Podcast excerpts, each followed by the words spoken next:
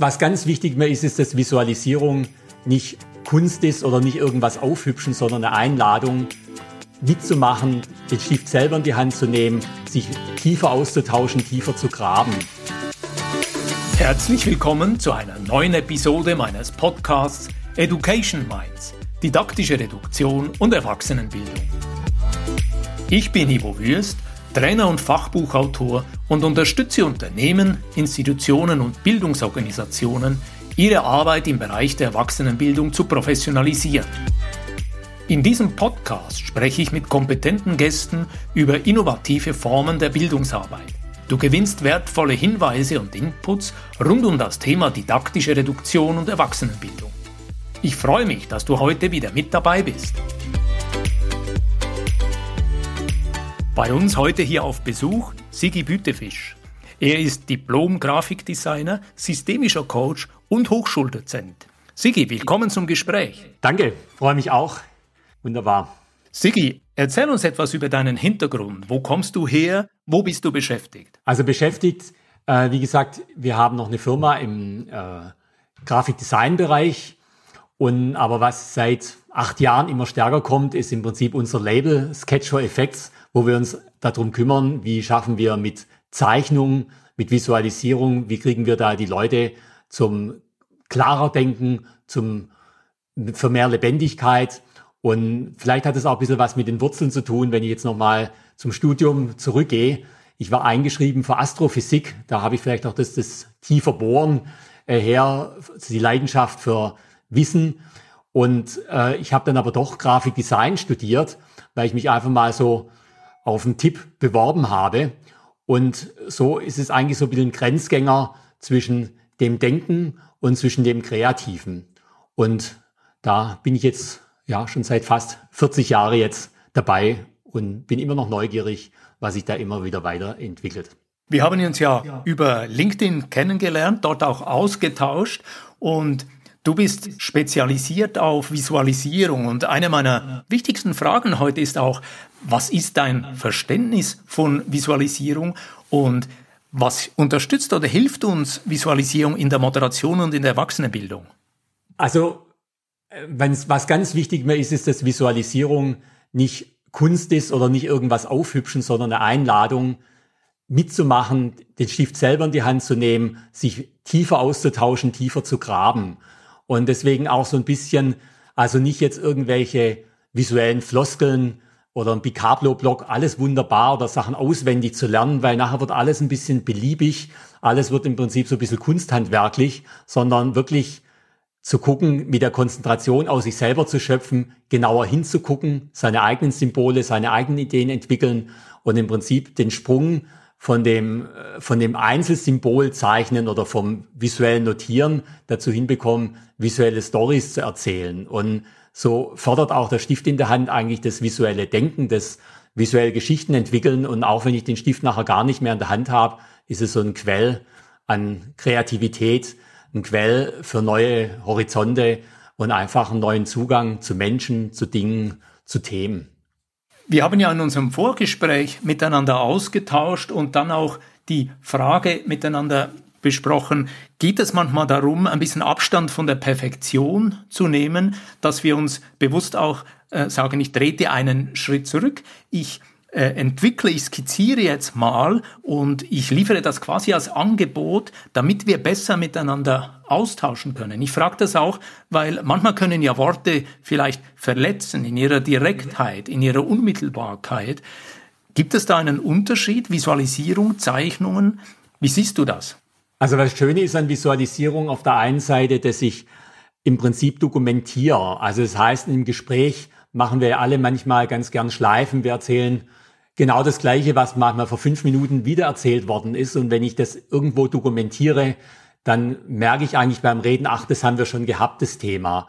Und auch die Einfachheit, also ich sage mal, Visualisierung ist gerade gut, weil sie nicht perfekt ist. Ich erzähle mal eine ganz nette Geschichte. Wir haben einen Workshop gehabt und dann hat einer ein Wohnmobil zeichnen wollen. Und wenn man 100 Leute gefragt hätte, hätten 99 gesagt, das ist ein Haifisch.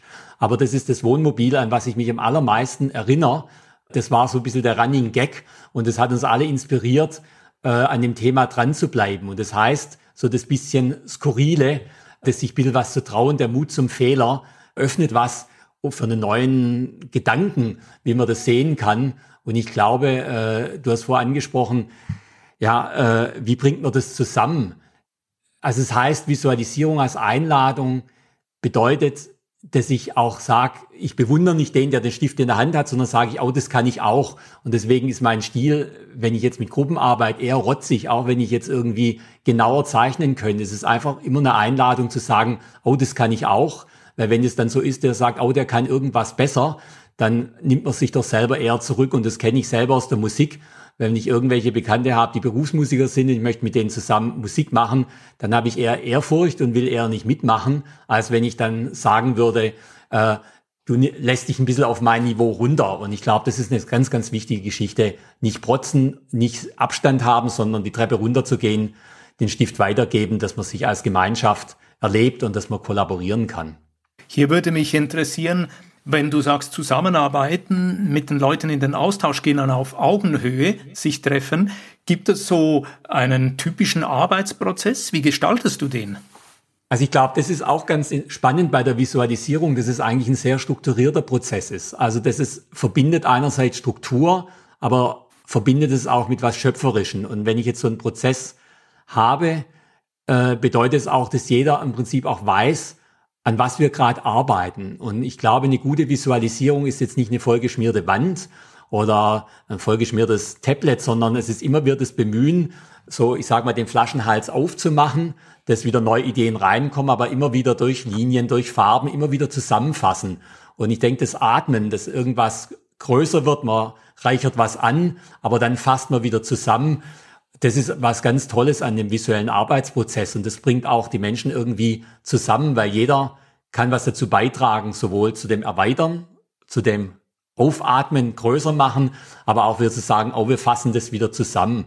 Und ich glaube, visualisieren heißt auch immer, äh, so die Essenz, so das Destillat rauszubekommen, möglichst den kleinen Kern äh, und Visualisierung läuft ja im Prozess nie ohne Worte, sondern es ist im Prinzip immer so, es ist im Prinzip ein Anker, für das Kernthema, was man im, im Bezug zu, den, zu der Sprache, zu dem Miteinander immer wieder ein bisschen größer machen kann. Also es ist nicht eine Visualisierung, ist keine Wissenschaftsillustration, die im Prinzip selbsterklärend ist, wenn ich in einem Prozess arbeite.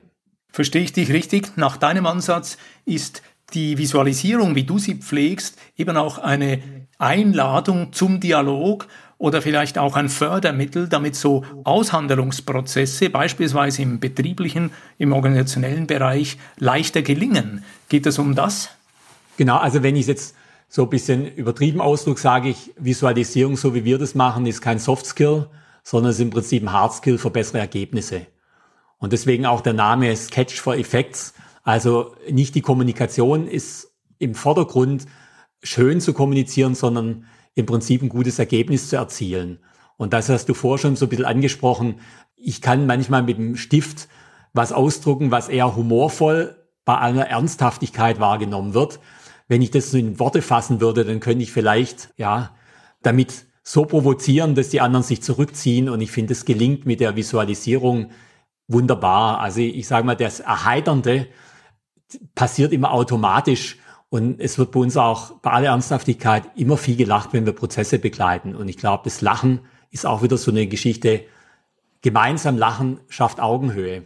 Und du hast vor was Spannendes gesagt im Vorgespräch, wo du gesagt hast, auch die Deutschen sind viel direkter wie die Schweizer, die auch manchmal die Höflichkeit, die Konjunktivsachen benutzen. Und ich glaube, die Visualisierung kann so einen Ring, so wirklich konstruktiv einen Ring abbilden, aber mit einem Respekt voreinander und mit einem hart in der Sache, aber ich sage mal menschlich mit einer großen Nähe und das hilft immer, wenn man irgendwas voranbringen möchte. Ja, das erinnert mich so an das Zitat, die Sache klärenden Menschen stärken von Hartmut von Hengtig. Und mich würde da auch interessieren, gibt es dann für dich so Lieblingskunden, wo du sagst, mit denen macht es besonders Freude, solche Visualisierungsprozesse aufzusetzen und zu begleiten? Also ich glaube, von vornherein sind die Leute, die da ein bisschen Bezug dazu haben, sind schon ein bisschen experimentierfreudiger unterwegs. Und ich glaube, so die, bei mir bleiben schon so die Kunden, wo man so das Gefühl hat, so ein bisschen sportlich. Also ich sage mal so wie beim Boxkampf, ich bezeichne mir manchmal ganz gerne als Sparringspartner.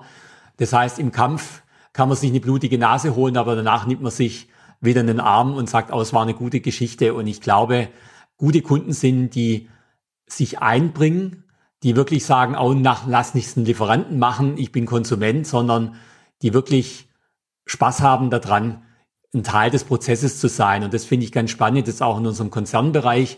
Wir haben oft so das Gefühl, ob das der jetzt im Konzern sitzt oder ob der jetzt Lieferant ist oder ob das jetzt ein Partner ist. Im Prinzip sind wir ein Team. Das zeigt eigentlich dann beim Rechnungsschreiben, wie, ich sag mal, die strukturellen Verhältnisse sind. Aber wir sind alle gemeinsam für das Gelingen zuständig. Und das finde ich toll, dass da immer mehr Menschen äh, zu solchen Sachen bereit sind. Und das macht richtig Spaß. Und ich glaube, das ist auch ein der Unterschied zum Grafikdesign. Das ist viel stärker so, auch man macht ein Briefing, dann schafft man vor sich hin, man macht eine Abnahme, man diskutiert ein bisschen und dann ist das Projekt zu Ende. Und ich erlebe das sehr stark in den Visualisierungsprojekten. Wir sind eigentlich ein Team und äh, es ist nie fertig.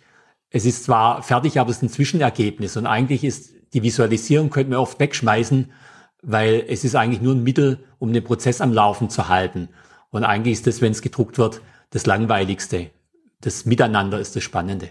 Das Miteinander ist das Interessante, das Wichtige, das, was Wirkung erzielt. Sigi, wir haben ja als Titel für das Gespräch von heute diesen Satz da gewählt, Balance finden zwischen Vielfalt und Fokus, Dynamik und Langsamkeit. Zum Abschluss würde ich dir gerne noch den Ball zuspielen. Auf deiner Webseite habe ich nämlich gesehen, dort gibt's die Information, dass du ein Freund der Slow Communication, der langsamen Kommunikation bist. Konkret auf deiner Webseite habe ich gelesen, ich bin nicht immer 24 Stunden erreichbar, aber ich melde mich zeitnah zurück. Wie hast du's mit der Langsamkeit? Also bei uns gibt's so im Schwäbischen so no net hudle. Äh, da sagt man so, also es heißt im Prinzip, mach langsam, damit du schnell vorankommst. Und für mich ist es nicht, dass man einmal in der Langsamkeit feststeckt oder in der Schnelligkeit, sondern eigentlich, dass man immer wieder ausbalanciert in den Bereich, in den Grenzbereich zwischen Schnelligkeit, zwischen Beschleunigung und Langsamwerden. Und das ist, haben wir in dem Vorgespräch auch so mal ein bisschen angesprochen, wenn man jetzt so wieder in die Ökologie schaut, ganz spannende Lebensräume sind immer genau die Grenzbereiche, so zwischen Wasser und Land, äh, zwischen Wiese und Wald da ist am meisten Le Lebendigkeit. Und ich glaube, wenn man Menschen durch eine Methode, durch das Miteinander, und da gehört ein Stift dazu, dazu bringt, in dem Bereich sich aufzuhalten, mal ein bisschen in die eine Richtung sich bewusst reinzubegeben, mal in die andere, dann haben wir einen sehr lebendigen Austausch. Und ich glaube, Lebendigkeit ist ganz arg wichtig, um gut zu lernen, gut zu denken, gute Projekte zu machen. Und was mir noch wichtig ist, so ein bisschen die Demut. Also ich sag mal, die Demut äh, zu sagen, oh, ich habe was nicht kapiert, ich möchte mehr von dir wissen. Und das ist so die Frage, oh, ich habe es nicht kapiert. Das ist vielleicht die Frage, die am allerwenigsten gestellt wird in Meetings, in irgendwelchen Besprechungen. Und das wäre eigentlich die hilfreichste Frage, damit wir bessere Ergebnisse erzielen. Und da kann manchmal der Stift dazu helfen.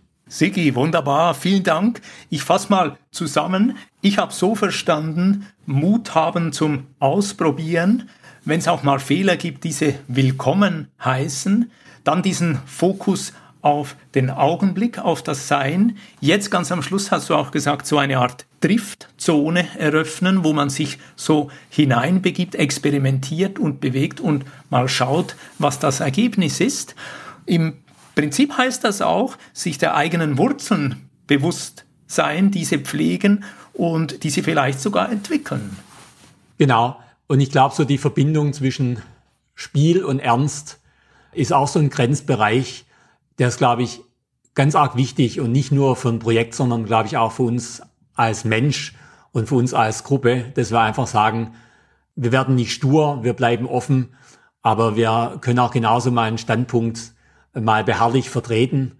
Und das gehört auch zum Slow. Man muss nicht immer reagieren, sondern man kann auch einfach mal sitzen bleiben und man kann auch mal aufstehen und ziemlich schnell rennen gibt viel zu erzählen, war spannend, dass ich heute bei dir zu Gast sein habe dürfen. Ganz viele Fragen an dich, aber die werden wir nachholen, weil ich finde ich die Arbeit, die Taktik. Ja, genau. Sigi, ich bedanke mich für das heutige Gespräch und ich glaube, dass wir spielend genügend Stoff haben, um auch noch ein weiteres Gespräch in ein paar Wochen miteinander aufzuzeichnen, hier auf diesem Kanal.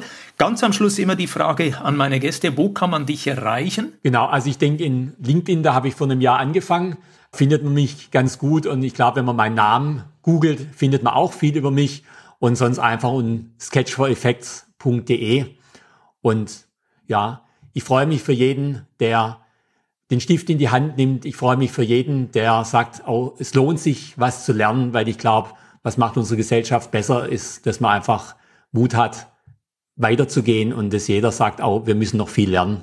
In diesem Sinne machst du ganz tolle Arbeit, weil ich denke, Didaktik macht die Welt ein bisschen besser. Sigi, vielen Dank für das Gespräch und eine gute Zeit. Vielen Dank. Bis bald. Wenn dir diese Folge gefallen hat, dann abonniere diesen Kanal und Verschicke diese Sendung hier an eine Person aus deinem Netzwerk, die sich für dieses Thema interessieren könnte.